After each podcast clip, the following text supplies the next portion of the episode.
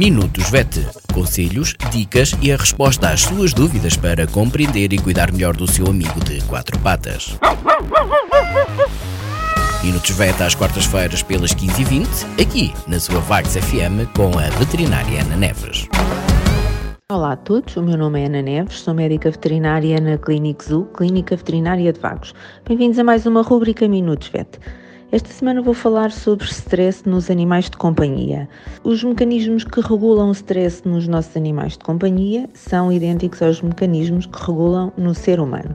O stress pode ter uma função adaptativa, em que, perante um determinado estímulo ou ameaça, há uma série de reações orgânicas, nomeadamente a nível neurológico e endócrino, que permitem uh, ao organismo responder a essa ameaça mas pode ser eh, crónico, persistente e falta de controle nos animais e no ser humano, e a partir daí ter uh, complicações muito mais graves, como o aparecimento de doença comportamental e não comportamental, como por exemplo a obstrução urinária nos gatos. Os estímulos que estressam os animais de companhia devem ser encarados na perspectiva do cão e do gato e não na nossa perspectiva humana. Enquanto que para o ser humano, o abraçar, o ficar a olhar para alguém enquanto comunicamos, Uh, são gestos afiliativos e que criam proximidade. No caso dos animais domésticos, o abraço uh, e, o, e o ficar a olhar uh, são não são encarados da mesma forma, portanto, eles não gostam deste tipo de abordagem porque quando acontece isso na natureza ou com outros animais da mesma espécie, eh, é o início de, de, de pode ser o início de um conflito, pode não ser eh, bem recebido pelo cão eh, e pelo gato.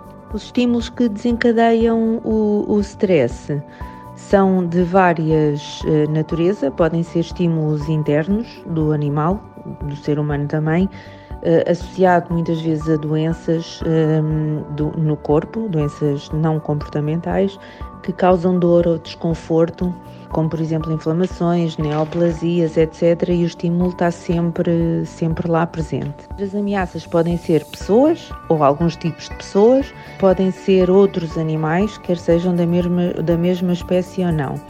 Os, os estímulos podem ser também bicicletas, carros, foguetes. Uh, trovoadas, eh, chapéus de chuva. Os sinais de stress são muitas vezes difíceis de identificar, outras vezes são mais fáceis de identificar uh, e dependem de uma série de, de fatores, como o temperamento do animal, o contexto, o tipo de ameaça, etc.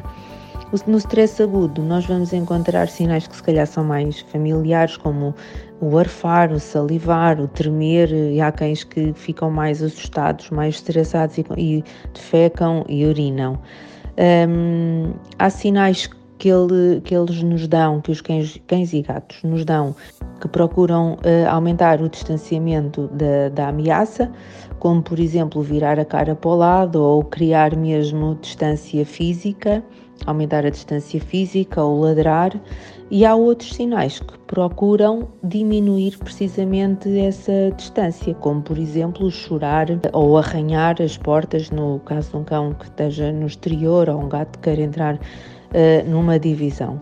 Por outro lado, há sinais que procuram, que eles nos dão e que são sinais que procuram controlar a ameaça, e aqui está uh, o correr, por exemplo, atrás de, das bicicletas ou dos carros. Quem nunca viu um cão na rua correr atrás de um, de um carro é uma tentativa de controlar aquela ameaça. Portanto, eles aproximam-se da, da, ameaça, muitas vezes ficam a olhar uh, e isso pode ser um sinal de stress. Depois há outros sinais, que são sinais de, que, de calma em que eles exibem comportamentos que parecem deslocados daquela situação, como por exemplo o bocejar, o coçar ou começar a fazer o grooming no caso dos gatos num contexto que não tem que não era suposto o animal fazer.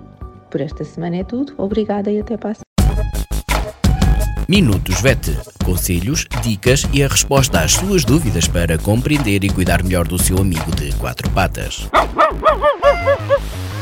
Minutos VET às quartas-feiras pelas 15h20, aqui na sua Vagos FM com a veterinária Ana Neves.